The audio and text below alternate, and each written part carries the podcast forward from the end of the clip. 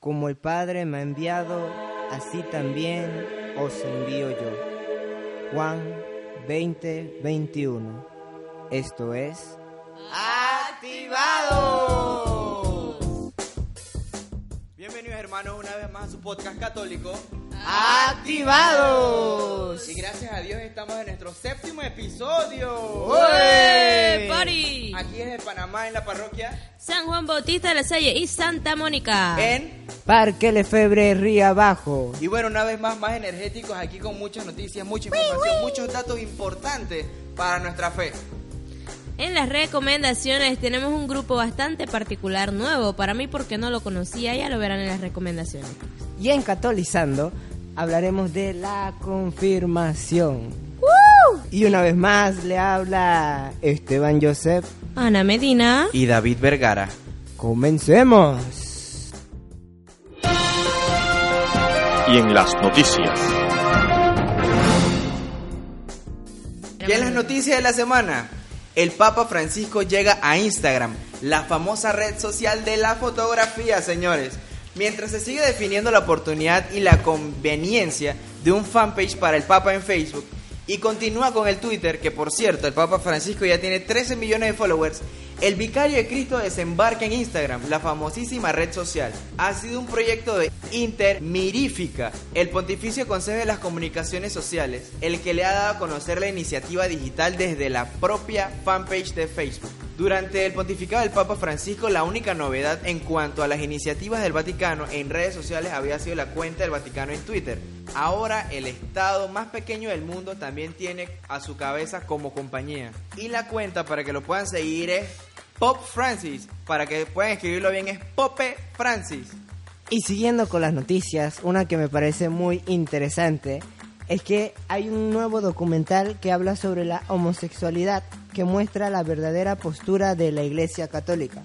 Se trata del nuevo documental The Third Way o La Tercera Vía, que cuenta la historia de distintos católicos que aceptan tener una atracción homosexual y que han encontrado en la Iglesia la fuerza y la paz para salir adelante. Entre los testimonios que se encuentran en el documental está David, un hombre que afirma que a las personas con atracción homosexual no se les pide nada diferente a un heterosexual. Él dice que cada uno de nosotros está llamado a la castidad. El padre Michael Schmidt, sacerdote de la diócesis de Duluth, Michigan, explica en el documental que el catolicismo sigue un camino diferente que rechaza tanto la condena de las personas homosexuales como la postura que apoya actividad sexual entre parejas del mismo sexo. Nosotros no te odiamos ni condenamos, no tenemos miedo de ti, ni mucho menos queremos dejarte solo, así dice en el video, pero solo al mismo tiempo no podemos aceptar todo lo que tú eliges. Por lo tanto, vamos a escoger la tercera vía que es el amor. Nosotros vamos a amarte, afirma el video. Y en otras noticias, acá, como habla Esteban, tengo otro documental que habla sobre el video de la serie sobre Juan Pablo II y los jóvenes, realizado para su cano- canonización. Y el tema de el título de esta noticia se llama ¿Qué hacer si tienes la llamada de Dios? Responde Juan Pablo II. Y dice: Si sientes la llamada de Dios que te dice, sígueme, no la acalles, sé generoso, responde como María ofreciendo a Dios el sí gozoso de tu persona y de tu vida. Es el consejo de Juan Pablo II, recogido en, un nuevo video de la serie del Papa polaco de la productora Fulton Sheen, con motivo de su reciente canonización. Juan Pablo II revela en este video dedicado a la vocación que el objetivo de su misión es decir a todos, en nombre de Cristo, ven y sígueme. Y lanza una invitación, os invito ahora a cada uno personalmente que, diri- que dirijáis una confiada y sincera petición a Dios como aquel ciego de Jericó, que dijo a Jesús, Señor, que vea, que vea yo, Señor, cuál es tu voluntad para mí en cada momento, sobre todo que vea qué consiste ese designio de amor para toda mi vida, que es mi vocación, y da generosidad para decirte que sí, serte fiel, sí quiero en el camino que quieras indicarme. Y esto ha sido todo por hoy en las noticias de la semana y ahora seguimos con Catolizando.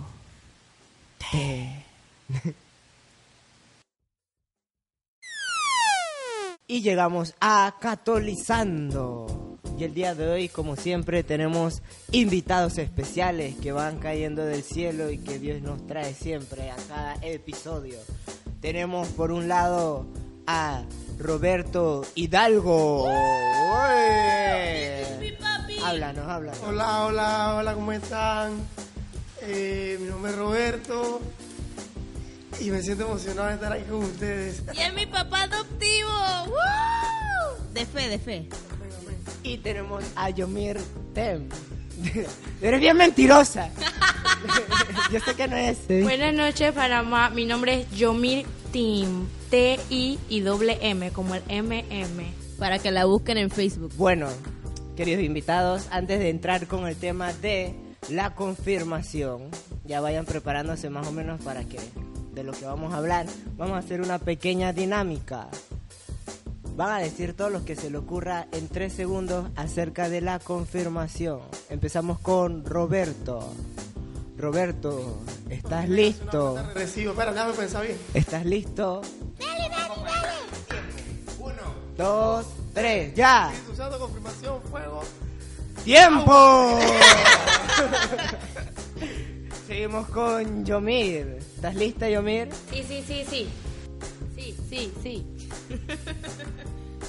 ¡Ya! ¡Tiempo!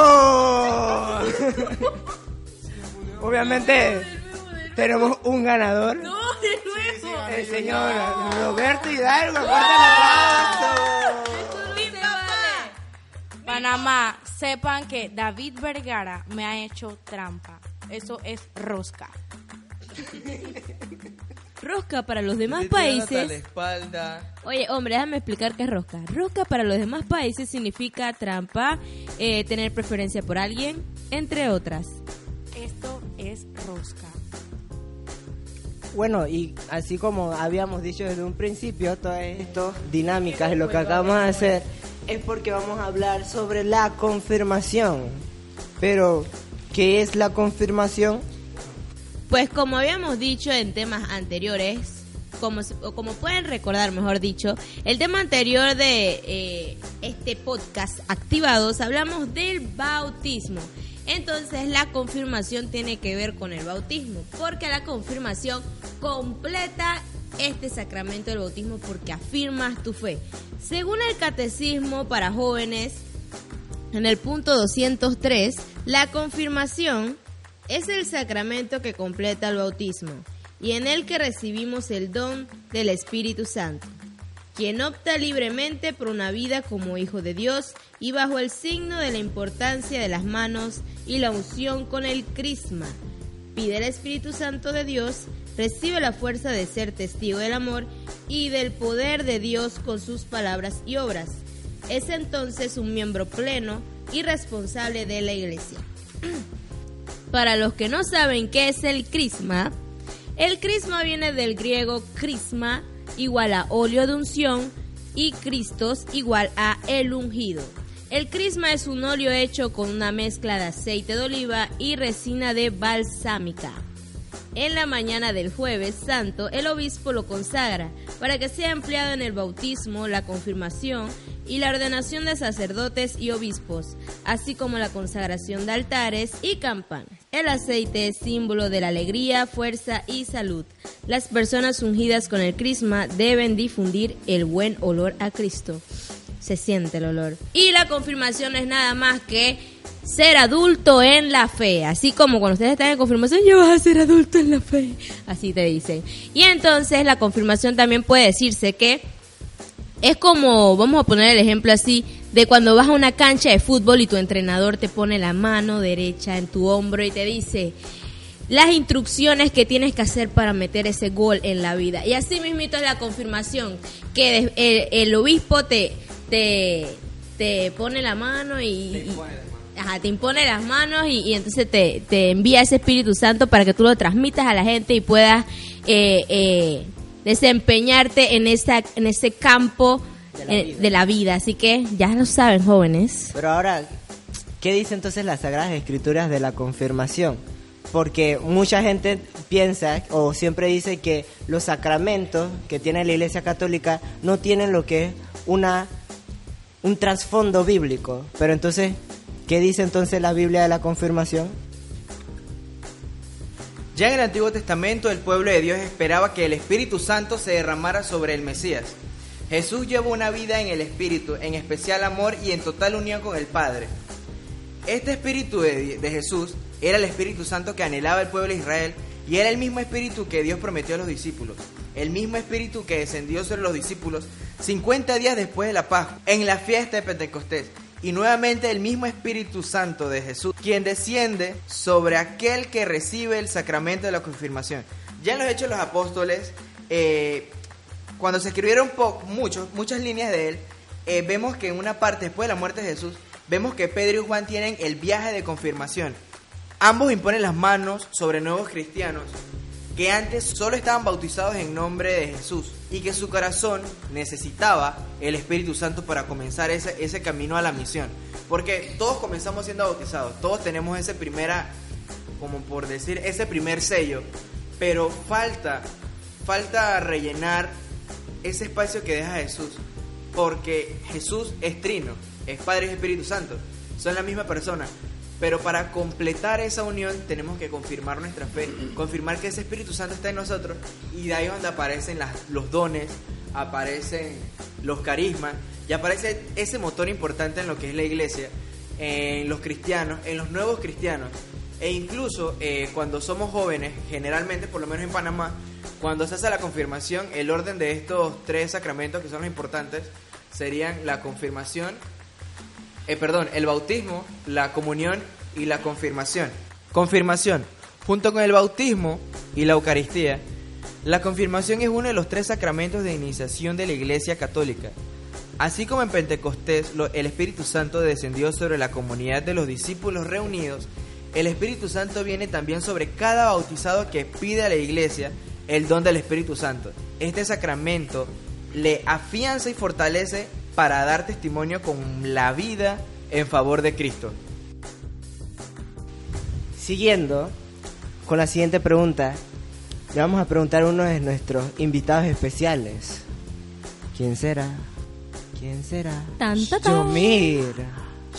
Roberto. Yomir. Oh, Roberto. Yomir.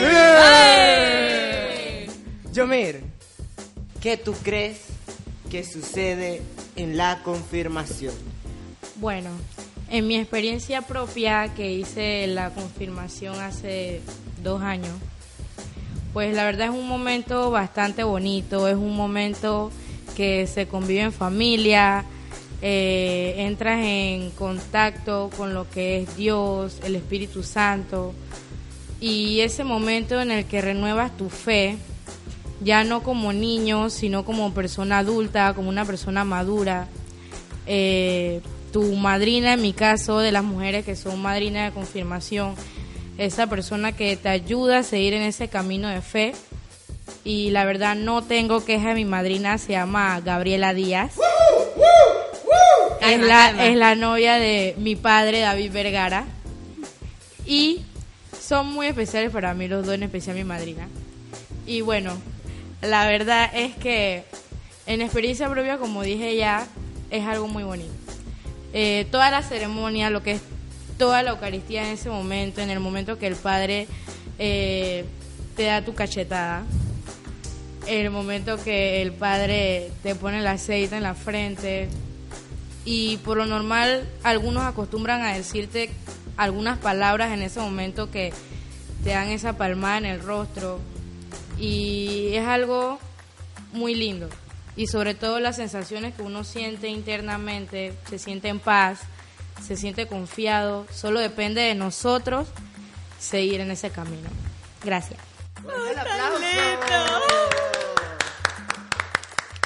Oye, para que sepan, Yomir se confirmó conmigo. Ay, qué linda. Roberto.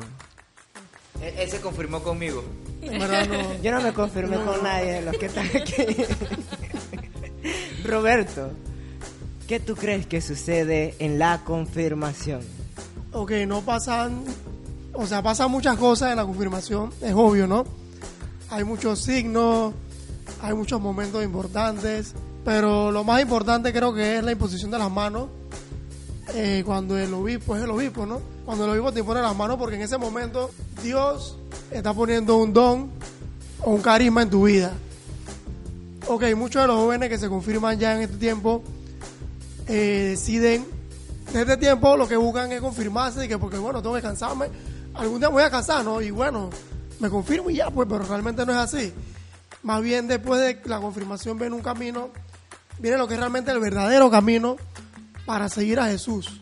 Pero lastimosamente muchos jóvenes no entienden eso, sino que se desvían y se van por otro camino y bueno, me confirmé, ya no tengo más nada que ver con la iglesia hasta que hasta que me case o hasta que, o hasta que muera alguien que se convierte en un bamafu. ¿Qué es un bamafu? El bama, el ba viene de bautismo, el ma de matrimonio y el fu De funeral. de funeral. ¡Oh! Eso lo dijo un Y padre. este, y este triángulo, ustedes me entendieron, ok, es un triángulo de sacramento que muchas personas como cristianos seguimos haciendo. Solamente vamos a la iglesia para un bautismo, para un funeral o para un matrimonio. Pero de ahí en adelante más, más nada de eso. O al menos que te vayas a casar. Y si es que te casas por la iglesia, cuando realmente no lo haces a veces, sino que si te casaste por lo civil para estar con tu pareja y, y vivir solamente, pues. Y bueno, creo que realmente. Eh, creo que me estoy pasando el tiempo. Tranquilo, dale. Bueno, creo que realmente eso es lo más importante para mí, pues la imposición de las manos, porque Dios está poniendo un don, un carisma en tu vida. Y depende de ti, joven, que me escucha, descubrirlo. Descubrir el carisma o el don que ha puesto Dios en tu vida. Así que te animo, te exhorto, si estás haciendo la confirmación, o estás en confirmación, o ya hiciste la confirmación, o estás en camino, de, de- después que hiciste la confirmación y estás pensando en seguir yendo a la iglesia, o no seguir yendo, yo te exhorto a que sigas adelante y que continúes tu vida como cristiano, porque con Cristo lo somos todos y sin Cristo no somos nada. Así que depende de ti descubrir el don que puso Dios en tu vida en la confirmación. Amén. ¡Chuzo! Faltó el aplauso, el aplauso para Roberto. oye. Oye, eso me acordó una canción de, de esta gente que dice que si tú no te has inscrito, tú no estás nada. Esos son los pelados de eh, la banda esta de Nueva York. ¿Cómo se llaman estos chicos? Río Squad. Rio Squad. Ellos tienen una canción así. Si tú no estás inscrito, tú no estás nada. Bueno, entonces siguiendo con lo, lo que es la pregunta, ¿qué sucede en la confirmación? En la confirmación, el alma de un cristiano bautizado queda marcado con un sello indeleble que solo se puede recibir una vez y que marca a esta persona para siempre como cristiano. El don del Espíritu Santo es la fuerza de lo alto en lo que esta persona realiza la gracia de su bautismo a través de su vida y es testigo de Cristo. Asimismo, como dice aquí en el Yucat, la confirmación es eso, es por, podemos decir que es un contrato que tenemos con Dios, en donde nosotros le aseguramos a Dios que vamos a dar ahora que somos verdaderos hijos de Él, vamos a hacer, a dedicar toda nuestra vida solo a Él para misionar su palabra, para evangelizar su palabra, llevarla a todos los que la necesitan. Y así como nos decía Roberto, muchos católicos eh, son los que se dicen católicos light, que solamente están en las iglesias, están en las parroquias para los que son, para cuando se les necesita, pues. Así como dijeron el Bamafu, el Bafuma, en, en un bautismo, en un funeral o en un matrimonio, solamente en esos momentos están allí y en verdad no entienden el verdadero significado de lo que es la confirmación. Y como habíamos dicho, es ese contrato donde nosotros le decimos a Dios que vamos a ser parte de Él, que vamos a servirle a Él y Él también nos responde que Él nos va a estar ahí apoyando, nos va a estar ahí guiándonos siempre. Él va a estar a nuestro lado y que nunca nos va a abandonar. Podemos ver también en Isaías 61.1, donde dice, el Espíritu del Señor Dios está sobre mí, porque el Señor me ha ungido, me ha enviado para dar la buena noticia a los pobres, para curar los corazones desgarrados, proclamar la amnistía a los cautivos y a los prisioneros la libertad. Palabra de Dios. Alabamos, Señor. Y bueno, no, creo que está muy claro de que la confirmación es ese sacramento donde el Espíritu Santo nos unge para ser no más y no menos que misioneros, soldados de Cristo. Pero, ¿quién puede ser confirmado y qué se exige a quien solicita la confirmación? Todo cristiano católico que ha recibido el sacramento del bautismo y que está en estado de gracia puede ser admitido a la confirmación. Estar en estado de gracia quiere decir no haber cometido ningún pecado grave, o sea, algún pecado mortal. Por un pecado mortal, el cristiano se separa de Dios y solo puede ser reconciliado de nuevo con Él mediante la confesión, sacramento que más adelante hablaremos. El joven o el niño cristiano que se prepara para recibir la confirmación se encuentra en una de las fases más importantes de su vida. Por ello, hará todo lo posible para comprender la fe con su corazón y con su inteligencia. Pedirá al Espíritu Santo a solas y con éste se reconciliará de varios modos consigo mismo, con las personas de su entorno y con Dios. Con la confirmación tiene su sentido la confesión, que se acerca también más a Dios aun cuando no se haya cometido ningún pecado grave. Podemos ver también en Deuteronomios 30, 19 que dice, pongo delante de ti la vida y la muerte, la bendición y la maldición. Elige la vida para que viváis tú y tu descendencia. Palabra de Dios. Te alabamos, Señor. Oye, un pequeño tip, bueno, un pequeño sabías que, porque tengo entendido que en otros países hay niños que se pueden confirmar. Entonces yo estuve investigando y dice aquí, 40 años atrás, la, normal, lo normal en todas las iglesias de Occidente era recibir la primera comunión y la confirmación en torno a los 7 años de edad. Después del Concilio Vaticano II se difundió mucho la tendencia a postergar la primera, la primera comunión y la confirmación hasta edades más tardías, por diversas razones pastorales se relaciona muy a menudo con la concepción de la confirmación como sacramento de la madurez cristiana. Así, en algunas diócesis la edad mínima para la confirmación ha llegado incluso hasta los 17 años.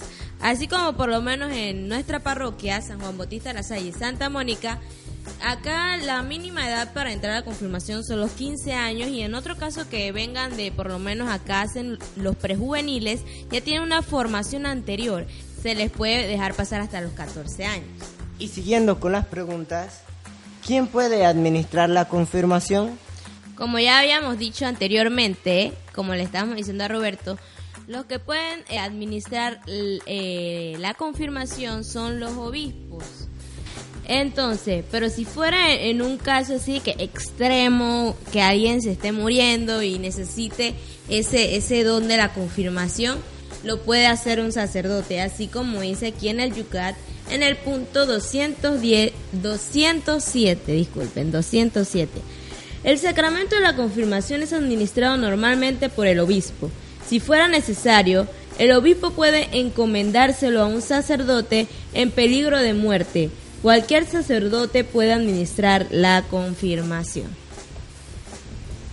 Entonces, recapitulando, ya sabemos que la confirmación no es más que el paso que le sigue al bautismo. Después que ya somos bautizados, que somos hijos de Dios, sigue la confirmación, que es ese sacramento que nos sigue en el crecimiento como cristiano. Ana, es madurar en la fe. Así mismo, es madurar en la fe. Y mediante vamos madurando en la fe, vamos creciendo con el Espíritu Santo siempre acompañándonos. Pero ahora Concluyendo, le dejamos esta pregunta, hermano, a ti que nos estás escuchando, tú que ya te confirmaste primero que todo, ¿estás viviendo realmente esa confirmación como debe ser?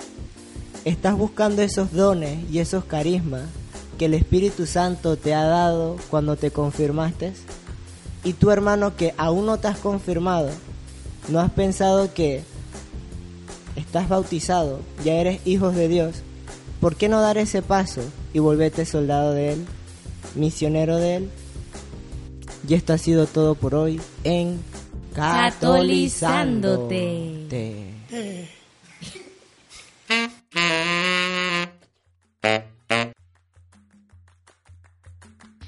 Recomendaciones tenemos una película buenísima que a mí me encanta. Ustedes saben que a mí todo me encanta, pero bueno, les digo eh, que tenemos una película excelente para ustedes que se llama La Última Cima.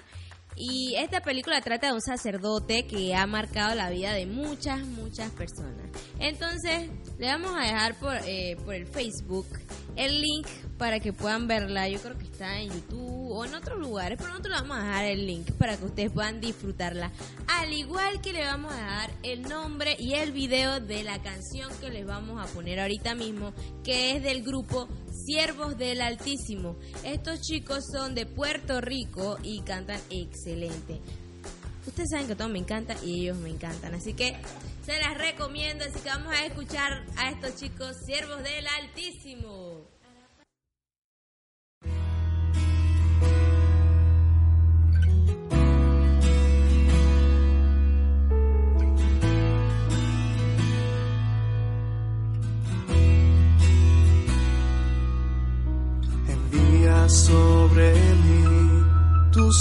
Santo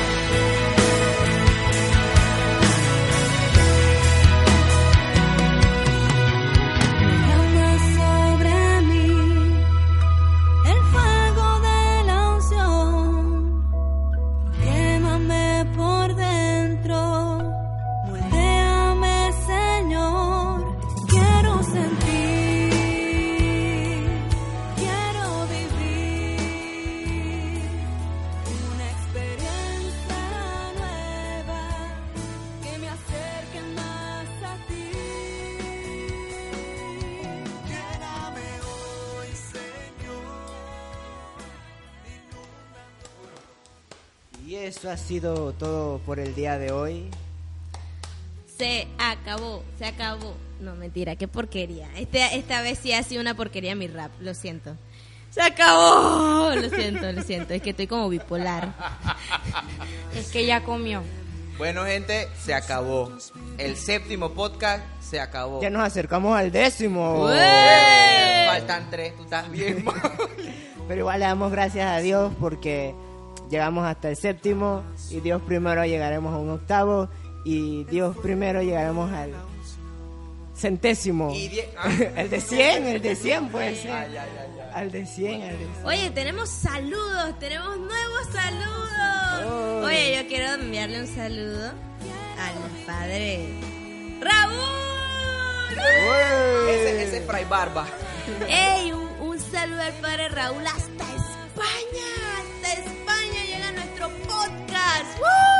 Oiga, un saludo, padre eh, eh, Raúl. Lo extrañamos mucho, extrañamos su risa y, y- y- y- y- y todo lo que usted hacía allá en el taller nos encanta.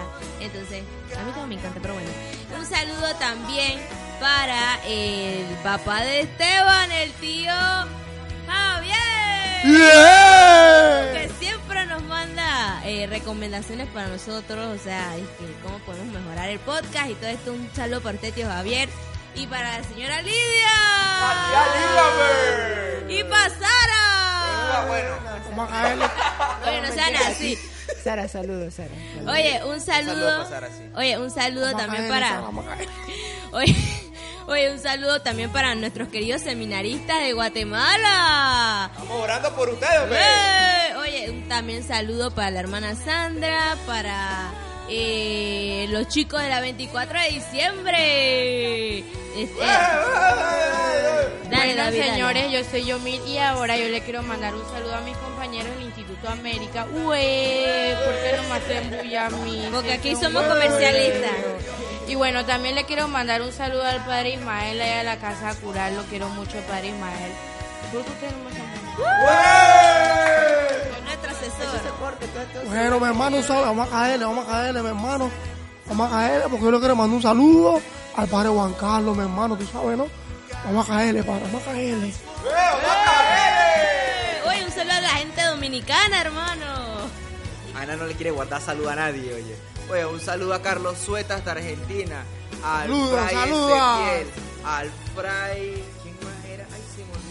Saludos también. Al Fray Campero. A. Fray Lorenzo. A, Ivana también.